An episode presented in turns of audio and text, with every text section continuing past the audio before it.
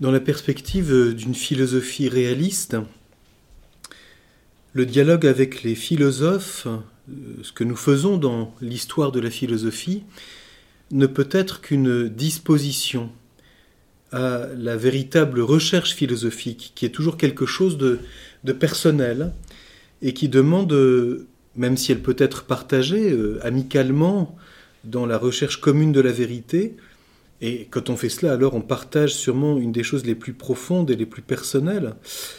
Euh, cette recherche, elle demande euh, de revenir toujours à l'expérience humaine de la réalité existante et simplement de revenir au réel. Et donc si par ailleurs nous, essayons de, de réfléchir sur l'histoire de la philosophie, spécialement de la pensée occidentale, euh, philosopher c'est autre chose. C'est revenir au réel et entreprendre soi-même cette réflexion philosophique qui est toujours nécessaire. Le philosophe, c'est celui qui cherche la vérité sur l'homme, sur la personne humaine, dans toutes ses dimensions. Et donc chercher la vérité, c'est à la fois, euh, j'allais dire, chercher la profondeur aller toujours plus profondément dans la connaissance de l'homme, et ça, ça demande beaucoup de temps. Ça demande une expérience qui se renouvelle, qui se, refait, qui s'approfondit. Et puis aussi dans, j'allais dire, dans l'extension.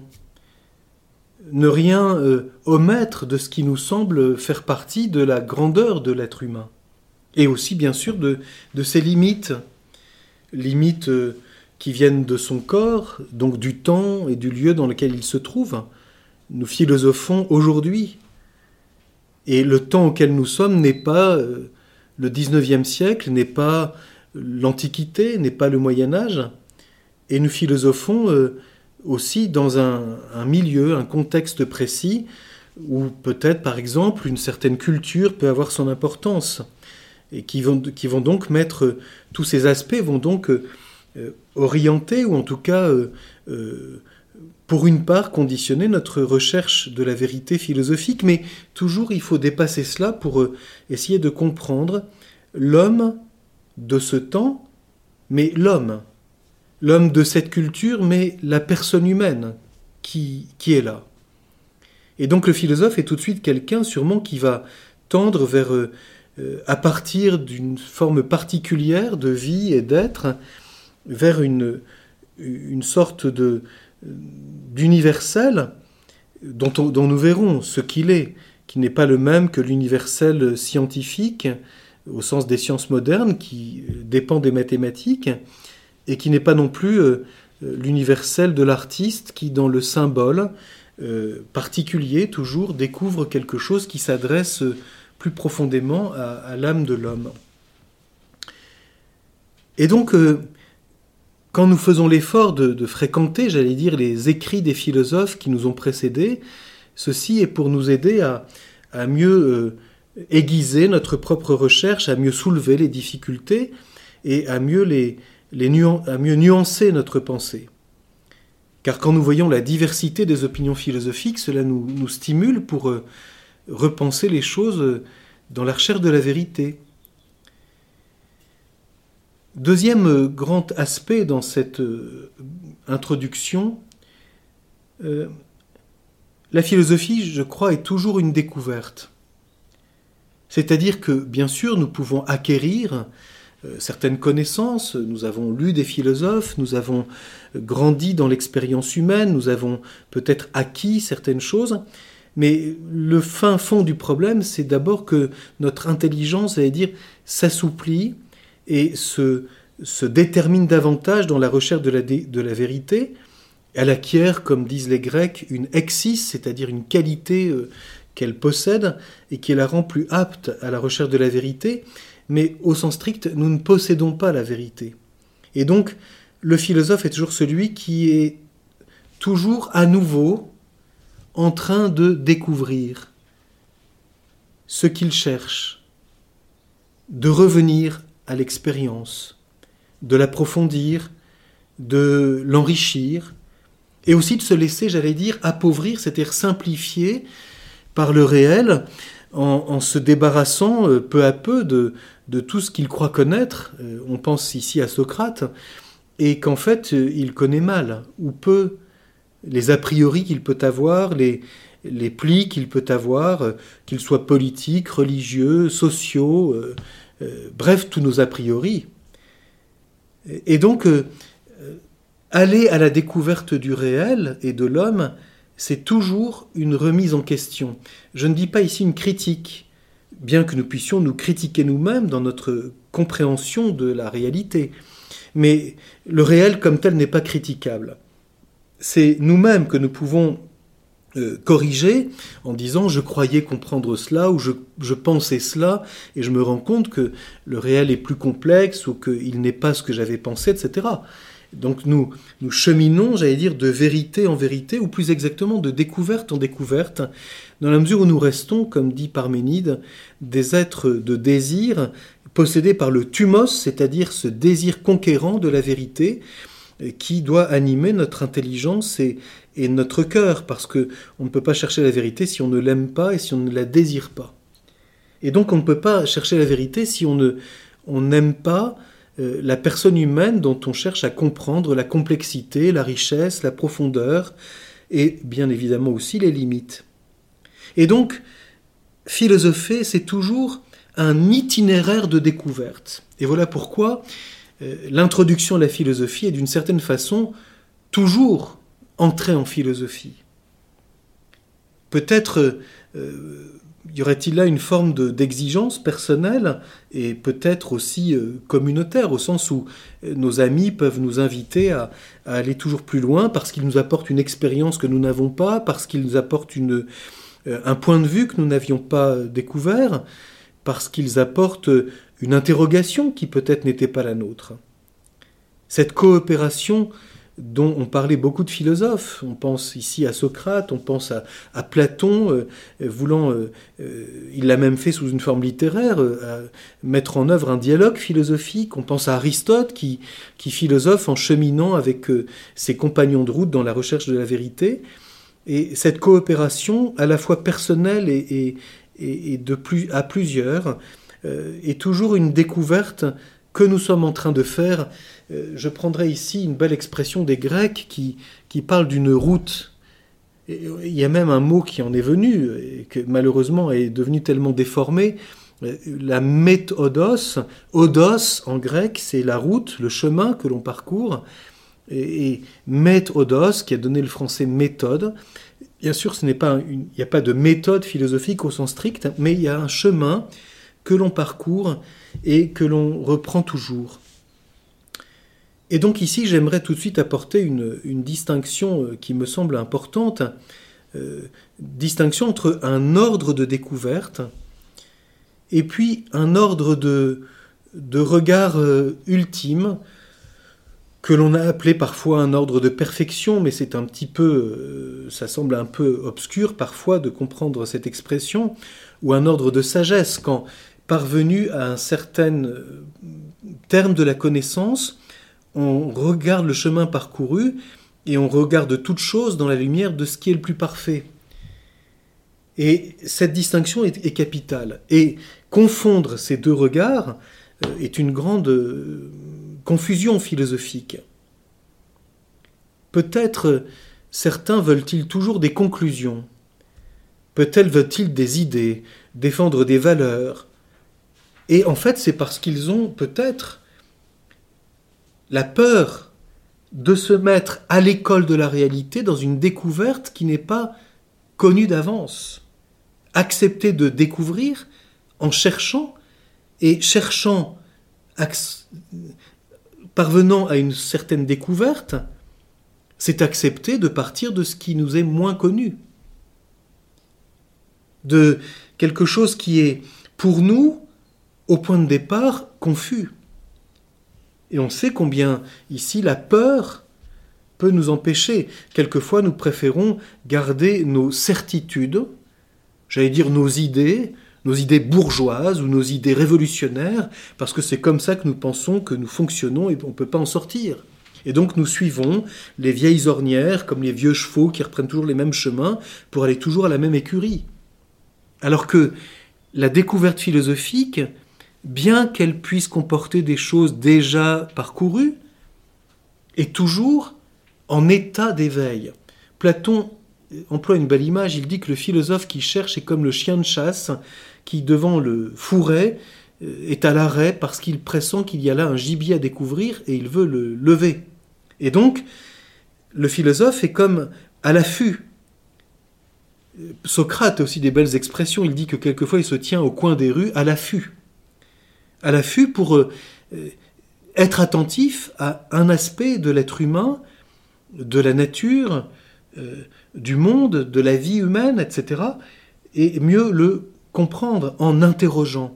Je croyais connaître, mais peut-être est-ce que je me rends compte que je ne connais pas tant que cela, parce que tout à coup quelque chose d'inédit dans le réel me surprend, m'étonne, et donc m'interroge.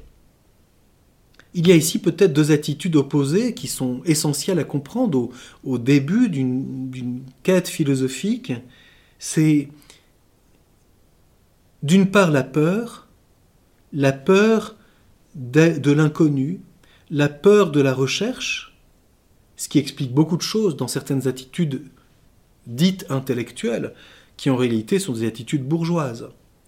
Et l'étonnement, l'admiration, l'étonnement, l'affût, l'attention au réel, qui demande une part d'attitude volontaire. Je veux être attentif à cette dimension de l'expérience humaine. Je veux être attentif à cet homme qui me raconte quelque chose de l'expérience euh, de sa vie que je ne connais pas. Tandis que si je crois connaître, je n'écoute même pas, et je suis euh, euh, toujours avec les mêmes conclusions. Donc d'une part la peur, d'autre part l'étonnement, l'admiration. La peur ferme notre intelligence et nous renvoie à des idées qui nous sécurisent qui deviennent vite des a priori. L'admiration, l'étonnement, au contraire, nous ouvre à la réalité et ouvre notre intelligence à interroger pour mieux connaître. L'interrogation philosophique, dont Socrate a fait bien sûr, nous y reviendrons, une, j'allais dire, une discipline proprement philosophique, Quelqu'un comme Kierkegaard, dans la philosophie contemporaine, revient à Socrate parce qu'il dit que Socrate, c'est le philosophe qui interroge. Et Merleau-Ponty, disciple de Husserl, euh, quitte pour une part la phénoménologie quand il souligne cette, cette chose extraordinaire, l'idéaliste n'interroge pas. Et le philosophe, c'est celui qui interroge en permanence. L'interrogation philosophique est au philosophe ce que l'hypothèse est au savant. Accepter de remettre en cause ce que le réel nous invite à découvrir en lui, à interroger pour aller plus loin dans la compréhension de ce, dont nous avons l'expérience. Plus précisément, dans la compréhension, la connaissance profonde de la réalité dont nous avons l'expérience. Ce n'est pas l'expérience qui est à la mesure de la philosophie, c'est la réalité dont nous avons l'expérience. C'est assez différent notre expérience est partielle. Je n'ai pas toutes les expériences humaines. Je ne suis pas l'humanité réunie. Mon expérience est limitée. Mais la réalité dont j'ai l'expérience, tout homme peut la considérer. Et justement, l'expérience qu'il en a, qui est différente de la mienne, parce qu'elle est, elle est celle d'un homme d'un autre âge, peut-être d'une autre culture, d'une autre, d'un autre horizon intellectuel, d'une autre curiosité, m'apprend à voir du réel quelque chose que je n'avais pas vu. Ce qui nous renvoie donc toujours, comme philosophe, à nous rencontrer, à dialoguer, c'est la réalité dont nous avons l'expérience. Et donc, au-delà de la confrontation des opinions, c'est toujours le retour au réel, dans l'étonnement, l'admiration, et non pas la peur. Et donc l'interrogation qui va naître, qu'est-ce que c'est que cette réalité dont j'ai l'expérience, dont Socrate a l'expérience, dont un tel a l'expérience, et sur, sur laquelle nous disons chacun des choses différentes. La confrontation de nos opinions différentes nous dispose donc à retourner, à revenir au réel pour nous interroger dans cette découverte permanente. Tandis que celui qui veut seulement des conclusions, qui voudrait même qu'on lui dise ce qu'il faut penser, dans une sorte de catéchisme philosophique, de peur de se tromper, ne revient pas au réel. Il, est quelqu'un qui répète des conclusions et qui confond ce que le philosophe pourrait dire au terme de sa recherche en regardant son itinéraire et quelque chose qu'il répète, parfois par voie d'autorité, par peur d'affronter le réel dans sa nouveauté permanente. C'est assez amusant d'ailleurs d'avoir cette expression nouveauté permanente, parce que ce qui est nouveau n'est justement pas permanent, il faut de l'inédit, et puis ce qui est permanent euh, peut sembler lassant, parce que c'est toujours la même chose, non? C'est que le réel est toujours, tout en étant le même, toujours nouveau, car aujourd'hui n'est pas hier, et demain qui n'est pas encore, que réserve-t-il? À ma connaissance de l'être humain, à mon expérience humaine. On se souvient ici d'une affirmation de Platon dans le Cratyle, un dialogue de Platon sur les étymologies, sur le langage, et dans, ce dialogue, Platon a une phrase tout à fait révélatrice qu'on retrouve d'ailleurs dans d'autres textes euh, qu'il a écrits, mais qui montre donc ici une sorte de d'attitude très importante pour comprendre son approche philosophique. Il dit ceci Je fus amené à poser la théorie des idées par peur de la position d'Héraclite. Héraclite, nous y reviendrons dans le cours d'histoire de la philosophie en étudiant la philosophie grecque, c'est ce philosophe qui considère que tout change. Bien sûr, on en a fait aussi des caricatures. Héraclite est, plus complexe que cela, mais c'est une des grandes affirmations de sa philosophie que de dire finalement tout change, tout est en devenir, donc rien ne semble stable. Et par conséquent, sur quoi peut-on s'appuyer pour chercher la vérité? Si on confond la vérité et la stabilité, la vérité et la sécurité des idées, on a peur du changement. On a peur de ce que le réel nous réserve d'inédit. On a peur du demain. Et on se réfugie, comme un vieux conservateur, sur les idées que l'on croit posséder. Et c'est très intéressant que Platon dise lui-même J'ai été amené à poser la théorie des idées par peur de la position d'Héraclite. Autrement dit, Platon cherche une sécurité intellectuelle en cherchant un monde stable, le monde des formes en soi, alors que le réel physique, sensible, du monde matériel qui est sous nos yeux, de l'expérience humaine qui est multiple et changeante, est quelque chose par définition de mouvant. Comme on se souvient de la phrase d'Héraclite, on ne se baigne jamais deux fois dans le même fleuve parce que l'eau a coulé entre deux. Et donc ce n'est pas la même eau, bien que ce soit toujours le même fleuve. Donc justement, comment comprendre la relation entre la permanence et le changement? On voit bien que c'est très difficile. On peut soit se livrer au changement pur et donc considérer qu'il n'y a que du relatif, philosophie du devenir, l'être s'identifie au devenir, ou bien on peut se réfugier dans un monde fixe et stable, le monde des idées en soi, une théorie, un système philosophique que l'on défend à tour de bras.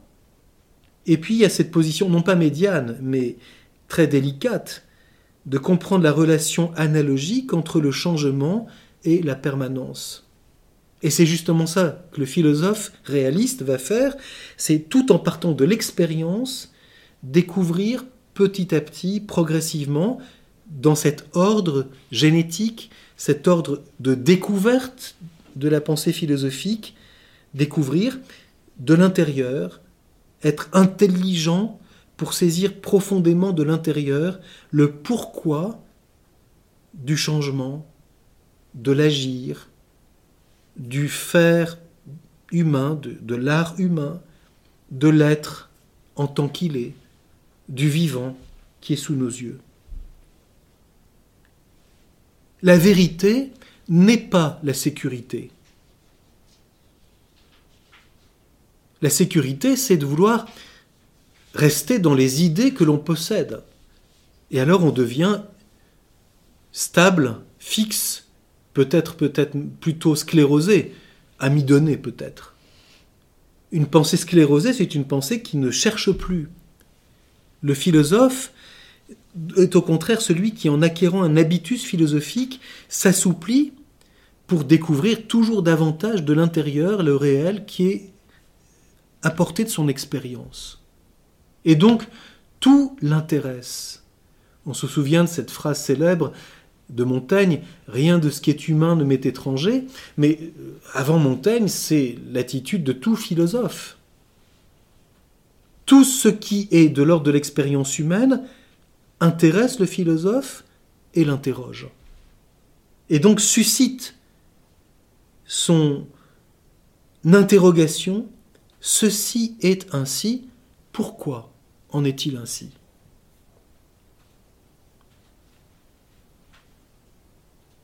Le philosophe est donc celui qui, dès le point de départ, essaye d'être de plus en plus profondément à l'école du réel existant, j'ai dit dans toute sa profondeur et dans toute son extension, je dirais dans toute sa complexité et dans toute sa richesse, et aussi, j'allais dire, dans toute sa fraîcheur, sa naïveté de réel existant savoir s'étonner de ce que pourtant on a déjà vu. Si vite on est dans, euh, dans des routines, à tel point qu'on est plus attentif au réel. Alors on longe une maison la nuit et on tombe sur un tas de bois, parce qu'on a la routine de l'itinéraire.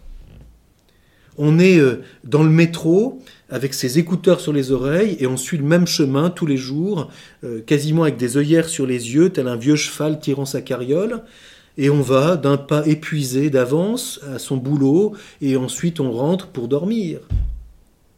Au contraire, l'intelligence, et c'est pourquoi elle a besoin d'un milieu qualitatif, doit s'éveiller dans l'expérience. Nous reviendrons sur qu'est-ce que c'est que l'expérience philosophique, car c'est souvent si mal compris, l'expérience au sens réaliste d'Aristote, cette alliance entre l'intelligence et les sensations, qui n'est pas un empirisme, et qui n'est pas non plus un système.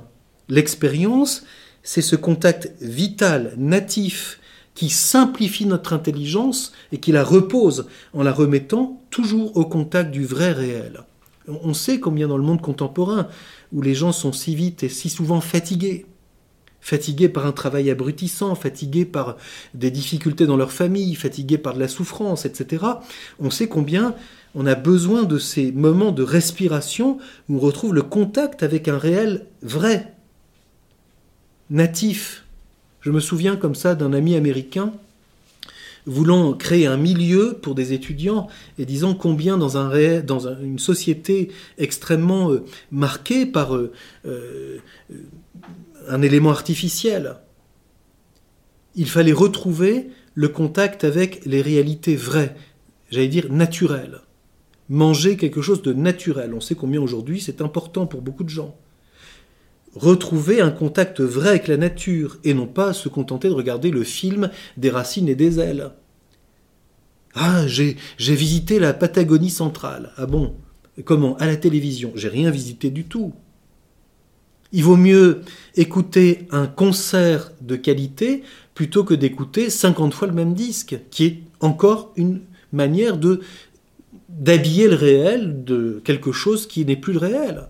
Le musicien ne joue jamais deux fois la même chose, la même, mélodie. Si vraiment c'est un vrai musicien, car pour lui c'est un chemin pour découvrir et chercher la vérité, comme dit Beethoven. Tandis que le disque, si je remets dix fois le même disque, c'est toujours la même chose, parce que c'était un enregistrement. C'est très exigeant d'entrer dans un ordre de découverte du réel où l'intelligence accepte de se laisser déterminer, former, étonner et de se réveiller dans l'interrogation pour comprendre le réel qu'elle ne connaît pas d'abord. Et ceci est un point commun avec l'attitude du savant. Un prix Nobel de physique déclaré il y a quelques années que il constatait une baisse de la qualité des physiciens, car, disait-il, on n'est plus capable d'observer suffisamment le réel de façon nouvelle et native. On croit connaître, alors on reproduit des schèmes. Et de, de refaire des expérimentations très simples pour essayer toujours de mieux comprendre, ne serait-ce que le mouvement du monde physique, la lumière. Revenir toujours à ce côté premier. Saint Thomas d'Aquin, qui s'est mis à l'école d'Aristote, a cette phrase très belle que le vrai maître de l'intelligence humaine, c'est la réalité existante. Et le maître humain, celui qui, par sa parole, nous transmet sa propre recherche philosophique, ce que faisait Socrate, ce que faisait Platon, ce que faisait Aristote, ce que fait tout philosophe qui transmet sa recherche.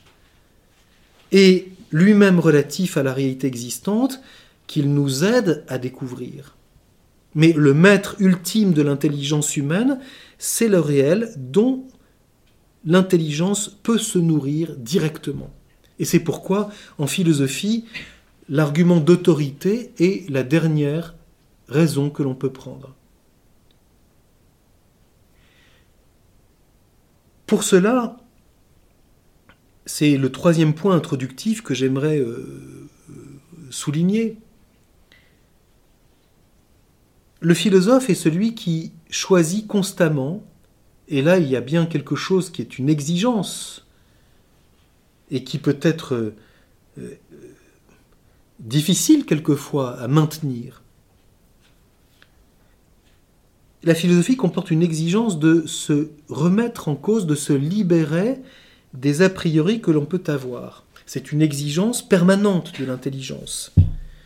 Et c'est en ce sens qu'on considère, et je crois que cette expression demeure vraie, que Socrate est le père de la philosophie. On connaît cette phrase de Socrate qui, disant que sa mère était sage-femme, dit qu'il est lui-même l'accoucheur des esprits. Parce que par sa maïotique, son ironie, il invite à quitter les a priori que l'on peut avoir, c'est-à-dire essentiellement celui qui fait que je crois que je sais. Et que je conclus tout de suite parce que je crois. Et je répète des conclusions sans plus savoir de quel euh, principe elles dépendent. C'est ce, que, ce que font toutes les scolastiques, c'est ce que font les rhéteurs, qui passent d'une conclusion à une autre par du vraisemblable, comme dit Aristote à propos des sophistes. Ils ont le manteau du philosophe, mais n'en ont pas la véritable pensée. Ils emploient son langage, mais ne pensent pas n'ont pas pensé ce qu'ils disent. Ils ne savent pas pourquoi ils disent ça. Ce sont finalement des perroquets. Le perroquet répète des conclusions et passe d'une conclusion à une autre par un artifice rhétorique. C'est pourquoi d'ailleurs Socrate puis Platon, avant de réintégrer cela dans la philosophie, se sont dégagés de la rhétorique des sophistes en disant la philosophie n'est pas d'abord du côté du discours, du côté du langage, elle est du côté de la pensée qui se met à l'école de la réalité. Et le langage philosophique, qui est finalement doit être un langage commun, et pour transmettre le mieux que l'on peut une vérité que l'on découvre et que l'on cherche.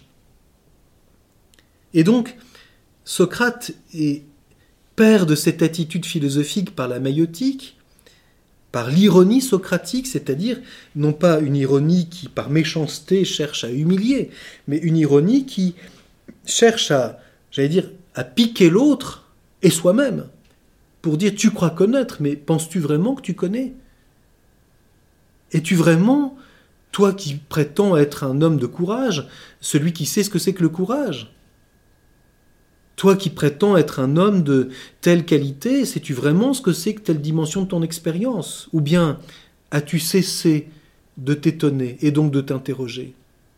Et donc, Socrate est celui qui, il le dit d'ailleurs lui-même dans l'apologie de Socrate de Platon, au cours de dialogue qui présente le procès de Socrate, Socrate dit qu'il il est lui-même comme un temps qui vient piquer ce cheval de bonne race qu'est l'Athénien de base, de grande noblesse, mais un peu lourd en raison de sa puissance. Autrement dit, Athènes s'étant beaucoup enrichie, ayant conquis toute une, toute une, un empire maritime, euh, ayant, euh, été ayant gagné une guerre, etc., Athènes, ce qui attire toute la, la Grèce, et devenant puissant, s'habitue à la puissance et donc ne s'étonne plus. Et quand on est là, on est déjà dans le commencement de la décadence. Je suis arrivé. Je suis le bourgeois installé. Je suis celui qui connaît. Je suis celui qui domine. J'exerce le pouvoir. Je suis rangé. Je fais partie de l'establishment, n'est-ce pas, comme on dit. Je fais partie de ce qui compte. Quand on fait cela, on a quitté la philosophie. Et c'est pourquoi le deuxième aspect de Socrate, qui fait de lui le philosophe emblématique pour l'Antiquité, c'est la pauvreté qui est la sienne. Pauvreté de l'intelligence, pauvreté matérielle, mais qui n'est que le signe de quelqu'un qui cherche et qui ne cherche pas, parce qu'il possède intellectuellement ou spirituellement, à profiter financièrement de ce qu'il transmet. À la différence des sophistes qui faisaient payer leurs leçons et qui cherchaient le pouvoir. Devant un monde dans lequel l'intelligence est essentiellement orientée vers l'efficacité, donc vers le pouvoir, vers la puissance, et ce qui donne un pouvoir économique, donc qui permet que l'on puisse bien vivre. Le philosophe est celui qui décale le problème en rappelant cette chose très simple. Ce n'est pas ce que l'on possède qui fait la dignité de l'être humain, et d'autant moins sur le plan intellectuel et spirituel. L'amour véritable appauvrit, l'intelligence véritable appauvrit, car elle se met toujours à l'école du réel qui est devant elle, qui la devance et qui la mesure. On est donc mendiant de la vérité quand on, essaye d'entrer dans la philosophie. Et donc, le philosophe, dans cette découverte, toujours en route, dans cet itinéraire toujours parcouru et à parcourir, dans cette qualité de l'intelligence qui de plus en plus se dépouille d'elle-même pour être enrichie du réel, le philosophe est celui qui cherche à retrouver et à se mettre toujours davantage dans ce contact, j'allais dire, natif de l'intelligence avec ce qui est. C'est cela qui nous libère de l'idéologie, qu'elle soit de droite ou de gauche, qu'elle soit religieuse ou athée. Dieu n'est pas un point de départ philosophique. Acceptons, en philosophe, d'avoir une interrogation réelle, dans un sens comme dans l'autre. N'avoir ni l'a priori de dire que dès le point de départ, Dieu est le point de départ de tout, parce qu'il n'y a que Dieu qui est important. On confond la piété et la philosophie alors. Et puis, Dieu n'est pas non plus celui qu'on nie a priori. Non. Il y a des gens qui affirment que Dieu existe. Est-ce que c'est vrai ou est-ce que ce n'est pas vrai? Avoir la question sans a priori. Et s'interroger en revenant à ce qui nous guide, qui est ce qui est, le réel, existant. Certains disent aujourd'hui que cette attitude est naïve. J'ai fait exprès d'employer le mot natif. Ce n'est pas naïf, c'est découvrir l'aspect natif de l'intelligence, comme on parle d'un minerai natif, c'est-à-dire le minerai que l'on trouve tel qu'il apparaît et non pas déjà transformé, habillé, euh, euh, fondu et transformé en bague de fiançailles pour la bourgeoise du XVIIe arrondissement. Le côté natif du réel, le côté natif de l'intelligence. Pourquoi est-elle née? Pourquoi? C'est une expression qu'on trouvait chez les anciens. Nati sunt, ils sont nés pour l'intelligence humaine est née pour le réel, la vérité. Et quel que soit le développement de la connaissance qui se fera ensuite, que ce soit l'art, que ce soit la science, que ce soit la connaissance mathématique, que ce soit le travail, que ce soit l'intelligence affective des personnes, que ce soit la métaphysique, c'est toujours quelque chose de ce qui est. Et c'est pourquoi le philosophe qui mettra en lumière ce rapport entre l'intelligence et l'être et ce qui est en tant qu'il est, met en lumière le fait que dans toute énonciation, dans toute connaissance que nous avons du réel, cela se rapporte toujours, fondamentalement, d'une manière ou d'une autre, à ce jugement premier de l'intelligence sur ce qui est. Et c'est pourquoi un dialogue d'ailleurs peut exister entre des connaissances qui se trouvent à des niveaux différents. Le dialogue entre le philosophe et le savant est une chose très importante, car les deux, selon leur niveau propre de connaissance, selon leur démarche propre, selon l'objet propre qu'ils considèrent, cherchent à connaître quelque chose du réel. Et donc certains disent que c'est naïf. Ce qui est naïf, c'est de croire qu'on peut éliminer de l'exigence de l'intelligence la quête de la vérité. Certes, on peut être endormi dans ses idées, dans ses a priori. C'est une phrase que Plotin dit. D'où vient que les hommes qui sont faits pour chercher la sagesse, la plupart du temps, l'oublient et l'ignorent, sont endormis, ou Pascal, beaucoup plus proche de nous, qui dirait que les gens sont dans le divertissement, et donc endormis dans cette exigence. Mais tôt ou tard, notre intelligence confrontée à quelque chose de la réalité qui la surprend et l'étonne, peut se réveiller. Le philosophe est celui qui veut être non pas à la manière d'une tradition religieuse bouddhiste, mais un éveillé de l'intelligence. C'est-à-dire celui qui veut se mettre à l'école de ce qui est, s'interroger sur ce qui est, comprendre en profondeur la cause de ce qui est.